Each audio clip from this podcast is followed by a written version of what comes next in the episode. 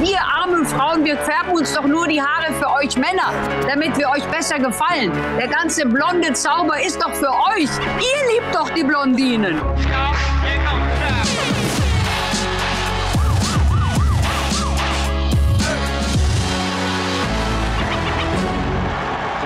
Herzlich willkommen bei Achtung Reichelt. Wir stehen am Ende einer Woche, in der uns schon wieder schmerzlich bewusst geworden ist, was für schlechte Menschen wir sind, wie wir uns kultureller Aneignung bedienen, wie wir andere Menschen diskriminieren und unseres eigenen Rassismus uns nicht einmal bewusst sind. Und darüber müssen wir sprechen, um eine Chance zu haben, ein bisschen bessere Menschen zu werden mit Gloria von Ton und Taxis. Herzlich willkommen in unserer Show. Hallo und ich freue mich für die Einladung. Danke für die Einladung. Ich habe ganz, ganz, ganz äh, schlechte Nachrichten für Sie und muss da jetzt einmal belehrend werden. Ich sehe, Ihre Haare könnten blondiert sein. Könnten blondiert sein. Und das können Sie jetzt nicht einfach mehr so machen, sich einfach so die Haare färben, wie Sie gedacht haben, sind ja meine Haare. Nein, nein, nein, nein. Was Sie da gemacht haben, ist kulturelle Aneignung. Und ich möchte einmal ganz kurz zitieren. Aus der Neuen Zürcher Zeitung, nicht irgendeine Zeitung. Weiße mit Rastas, die haben Sie zum Glück nicht, bedienen sich bei einer fremden Kultur. Künstlich Blondierte beanspruchen die Symbolik der begehrten Haarfarbe, die nicht ihre natürliche ist, für sich, weil es sich bei blonden Haaren um ein ausschließliches genetisches Merkmal von Weißen handelt, scheint der Wunsch danach besonders problematisch. So argumentiert die Sozi Soziologieprofessorin und Autorin Tracy Macmillan Cotton, eine Afroamerikanische, die die jüngste identitätspolitische Debatte ausgelöst hat. So, diese Professorin wirft Ihnen jetzt also vor, Sie würden sich quasi eine fremde Genetik aneignen, um sich möglicherweise als überlegen, als genetisch überlegen darzustellen. Stimmt das, liebe Fürstin? Ja, also man muss natürlich sagen, das ist wahnsinnig an den Haaren herbeigezogen, aber ich gebe ganz offen zu, ja, meine Haare sind gefärbt, denn wenn ich sie nicht färben würde, wären sie grau, braun, eine scheußliche Farbe. Und das will man der Welt ja nicht antun. Ich tue das ja nicht für mich, sondern für meine Mitmenschen, damit ich anständig aussehe. Und dass das kulturelle Aneignung, also die Leute haben wahrscheinlich sonst kein Leben. Und wie sagt der Amerikaner so schön, get a life. Und dann werden diese Sachen auch, diese Probleme nicht so dramatisch. Ich würde sagen, es ist natürlich der Versuch, die Menschen wieder mehr zu spalten, weil je gespaltener die Menschen sind, desto eher sind sie bereit, Krieg gegeneinander zu führen. Und das scheint offensichtlich der Wille des Hegemons zu sein. Wir müssen uns alle gegenseitig hassen, damit wir uns alle gegenseitig in die Haare kommen und damit wir uns alle gegenseitig zerstören. Aber den Gefallen tun wir denen nicht. Wir machen Make Love Not War. Großartiges Motto. Wir müssen aber trotzdem einmal ganz kurz über äh, das beunruhigende Wesen dieser Ideologie sprechen, denn es ist ja inzwischen eine Massenbewegung geworden. Und ich stelle fest, wir sprechen inzwischen wieder über Dinge, über die ich in meinem Leben niemals gesprochen, niemals nachgedacht habe, die für mich niemals ein Kriterium waren. Äh, für Sie auch nicht, denke ich. Wir sprechen auf einmal wieder über Genetik und Rassen und Hautfarbe und wie wir Menschen entlang von bewusst in Anführung hier Rassen beurteilen sollten. Die stellen wir ein, die stellen wir nicht ein, davon brauchen wir mehr, davon brauchen wir weniger und wenn sie nicht hetero sind, wäre noch besser. Äh, äh, was ist da los? Das ist doch, das ist doch brandgefährlich, oder? Ja gut, man weiß ja, dass die Amerikaner, als die Hauptnazis verurteilt wurden, die Hauptwissenschaftler und Genetikexperten nach Amerika geholt haben. Und es gibt ja auch im angelsächsischen Raum, insbesondere in England, gibt es ja auch ein wissenschaftliches Institut, die genetische Forschung betreiben. Das äh, ist zwar politically jetzt nicht so korrekt, aber es wird seit der Nazizeit weitergemacht und dort wird auch weiter schön am Genom geforscht. Äh, wir Deutsche finden das natürlich wirklich schrecklich. Ich als Christin finde das ein absolutes No-Go. Aber leider Gottes ist es im Angelsächsischen in der Wissenschaft nach wie vor da. Und man hat sich da des Know-hows der Deutschen aus dem Dritten Reich bedient. Das ist leider Gottes ein Fakt. Äh, und warum ist das auf einmal wieder so ein gesellschaftliches Thema geworden? Warum? Äh, und diese äh, Blond, Blondierungs- und Blondinenfrage ist ja nur ein Ausdruck davon. Warum reden besonders linke Ideologen wie auf einmal wieder so wahnsinnig gerne über Hautfarbe? weil, weil, die, weil, die, weil das Problem ist, dass die Linke hier abgelenkt wurde. Die Linke hat sich ja früher um den kleinen Mann gesorgt. Jetzt für, kümmert sich das, die Linke um das Klima und um ebenso Spaltungsideologien. Und warum die das machen, kann ich nicht verstehen. Aber sie sind auf jeden Fall auf dieses Gleis gesetzt worden und sind offensichtlich damit voll beschäftigt.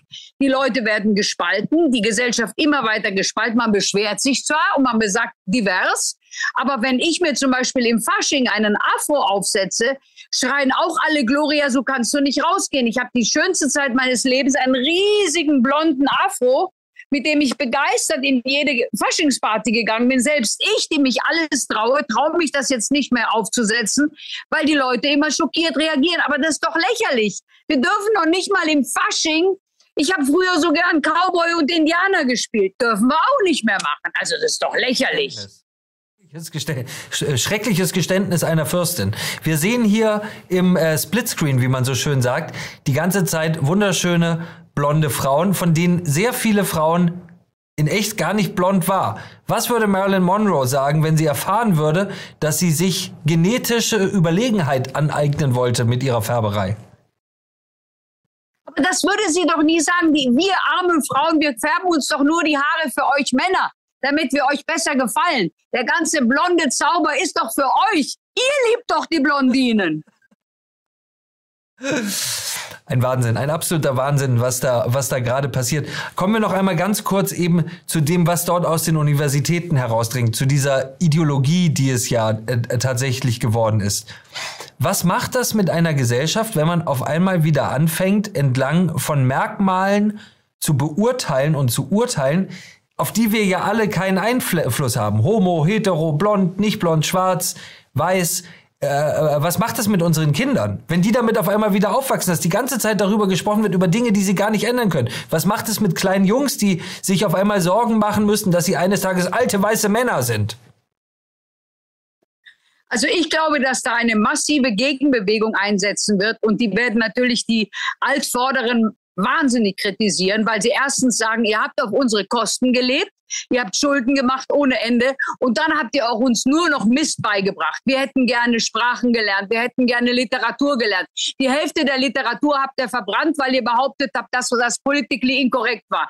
Ihr habt uns im Grunde genommen beschnitten überall und wir hassen euch dafür. Und das wird der, Dankbar, der Dank sein der nächsten Generation für ihre Eltern. Also ich kann die Leute nur warnen und den Universitäten sofort das Geld wegnehmen, weil wenn die für solchen Quatsch Lehrmittel ver verpesten, verbrauchen, dann ist das eigentlich die ad absurdum Führung jeder Universität. Also das ist natürlich der totale Wahnsinn. Aber mal sehen, wie lange das gut geht. Aber die Jugend wird sich rächen. Sie haben gerade das Wort Bücher verbrennen genannt, was natürlich in gewisser Weise symbolisch, aber auf umso bitterere Weise passiert. J.K. Rowling, die ja vermutlich eine der bemerkenswertesten Autorinnen der Weltgeschichte, die sich selber aus ihrem eigenen sozialen Elend herausgeschrieben hat, mit der schönsten Kindersaga, jugendlichen Saga, die es jemals gegeben hat, wird jetzt massivst dafür angefeindet, gecancelt. Es wird aufgefordert, ihre Bücher nicht mehr zu lesen. Die Schauspieler, die mit ihren Filmen, in ihren Filmen Millionen verdient haben, bekennen sich nicht mehr zu ihr, sagen, sie finden das auch alles ein bisschen problematisch, weil sie sagt, Frauen sind Frauen und ich bin eine Frau und Männer sind keine Frauen. Wie kann sowas passieren? Was ist das für eine neue Art von Inquisition? Ja, das ist total geisteskrank. Und natürlich müssen wir, wir können uns nur dagegen wehren, indem wir das uns darüber lustig machen, weil es ist ja eigentlich auch lustig. Also ich, Herr Reiche, rate Ihnen dringend während der Oktoberfestzeit, setzen Sie sich doch bitte einmal im Dirndl hin und machen Sie Ihre Sendung.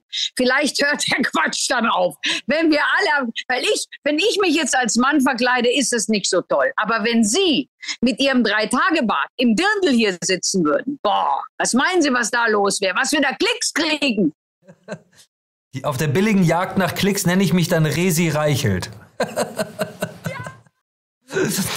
Wir müssen die ganze Sache mit Humor nehmen, weil nur so hören die auf. Wenn wir diese Leute zu ernst nehmen, dann kommen wir da nicht dagegen an. Das geht nur mit Spaß. Und wie gesagt, ich habe es auch zu meinem Bruder gesagt, geh doch mal in die Redaktionskonferenz im Dirndl. Weil ich meine, selbst in der Lufthansa, ja auch die Lufthansa-Stewards, wenn die gay sind, warum ziehen die kein Dirndl an? Großartiger Hinweis. Ich warte darauf, dass Ihr großartiger Bruder genauso auftritt, dann mache ich es auch. Versprochen. Gloria, wir müssen einmal über ein ernstes Thema sprechen, was uns diese Woche ja mal wieder, muss man leider sagen, erschüttert hat.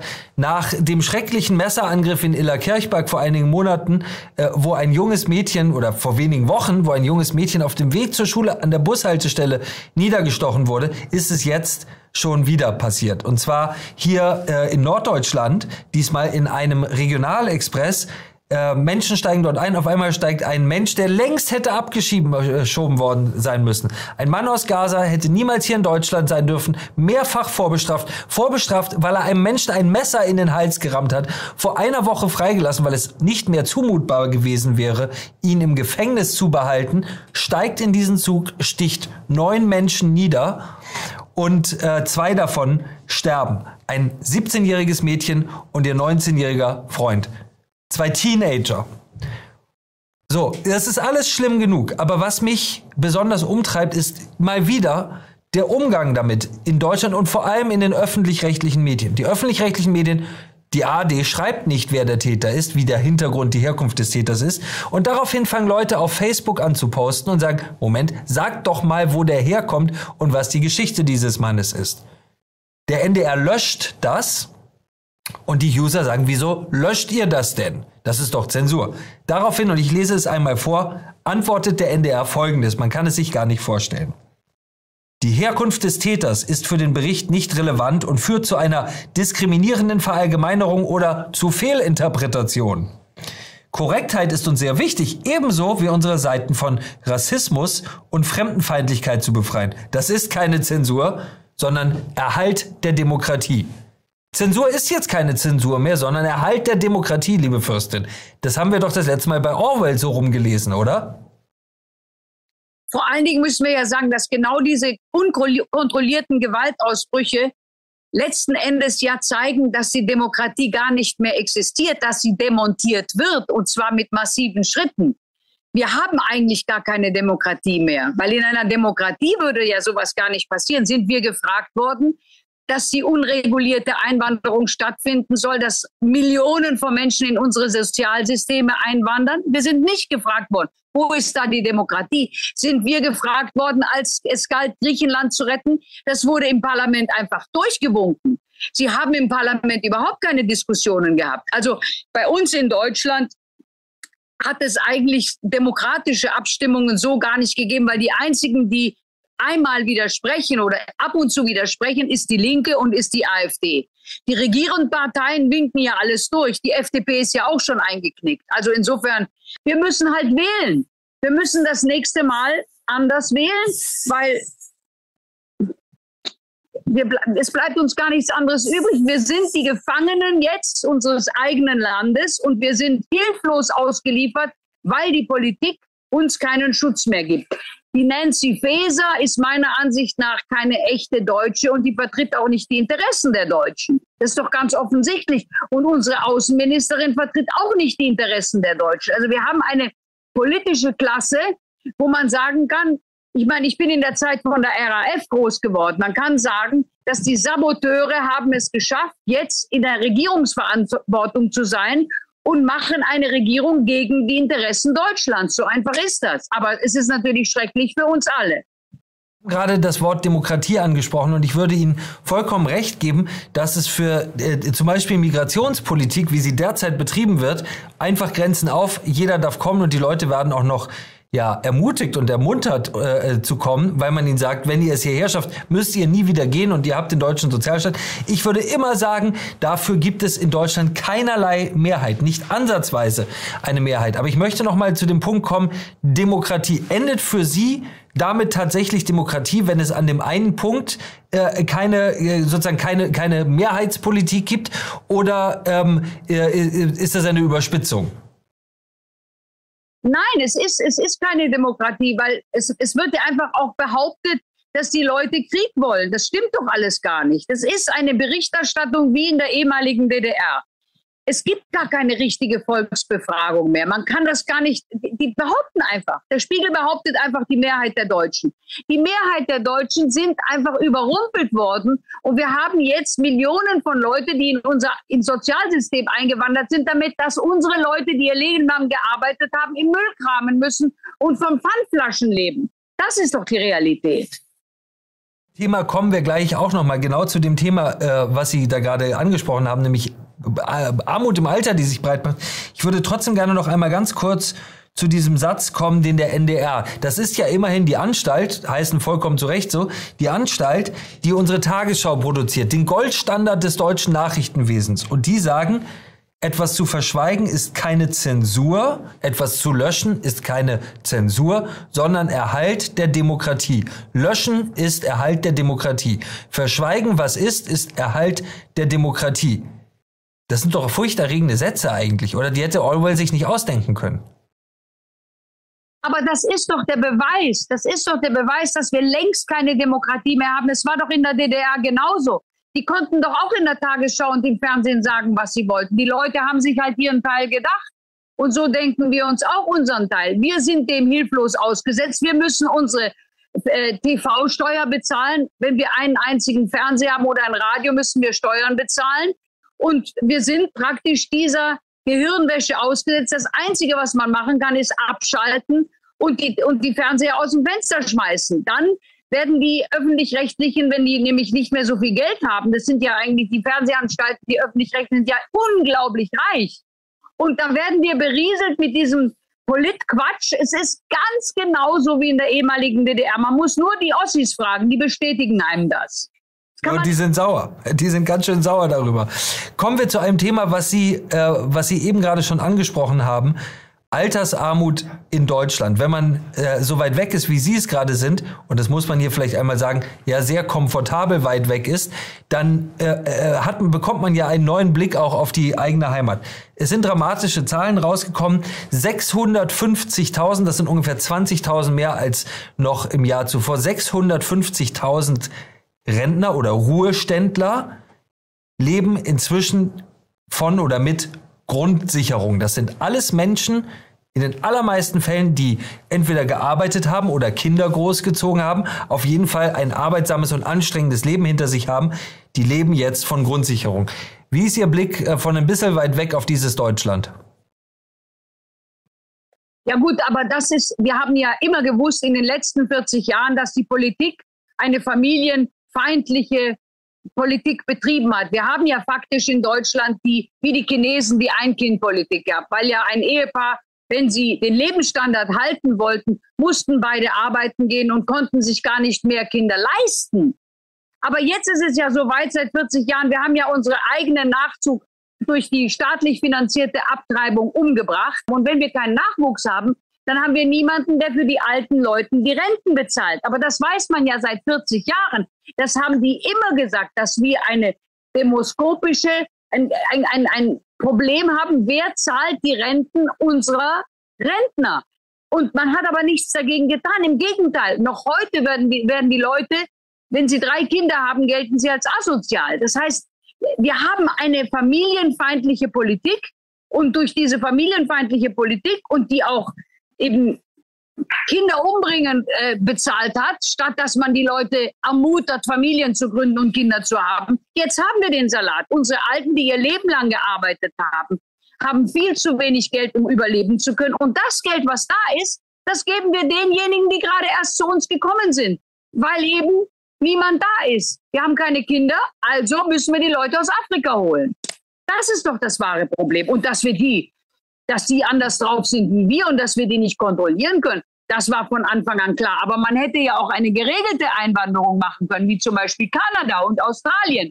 Aber nein, man hat sich entschlossen, man will die auch den Schleusern was verdienen lassen. Ich habe nie verstanden, warum die Schleuser so viel verdienen. Eine Überfahrt mit dem Schlauchboot kostet 10.000 Dollar.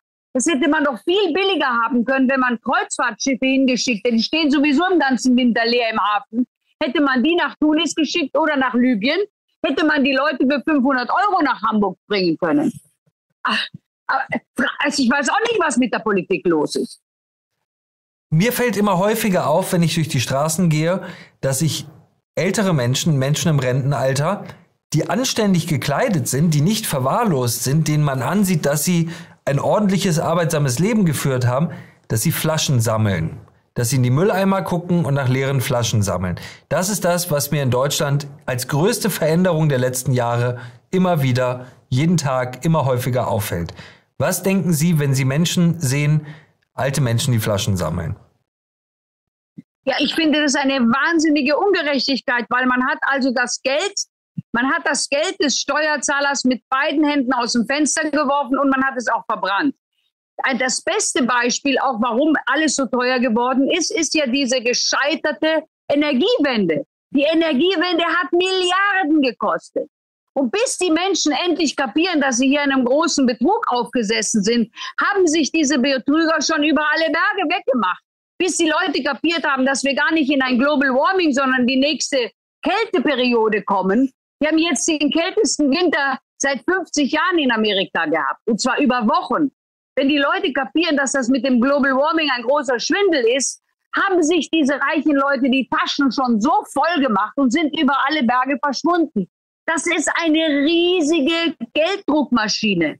Diese ganzen äh, Windräder, die sich nicht drehen, diese ganzen Solaranlagen, die sind teuer aus China eingekauft, die nach, nach ein paar Monaten schon veraltet sind. Also die Elektroautos, die unsere ganze Autoindustrie zerstört haben, weil wir waren diejenigen, die die besten Motoren gebaut haben. Elektroautos kann jeder bauen. Unsere Autoindustrie ist kaputt. Das macht alles so teuer. Dass der Strom, wo soll denn der Strom herkommen? Wasserstoff. Wasserstoff braucht auch Strom. Alles braucht Strom. Und die Autos, die Strom fahren, jetzt wo der Strom so sauteuer ist, ja, wie soll sich das denn einer leisten? Noch dazu bleiben die Autos ja bei der Kälte stehen. Es ist ein riesiger Betrug.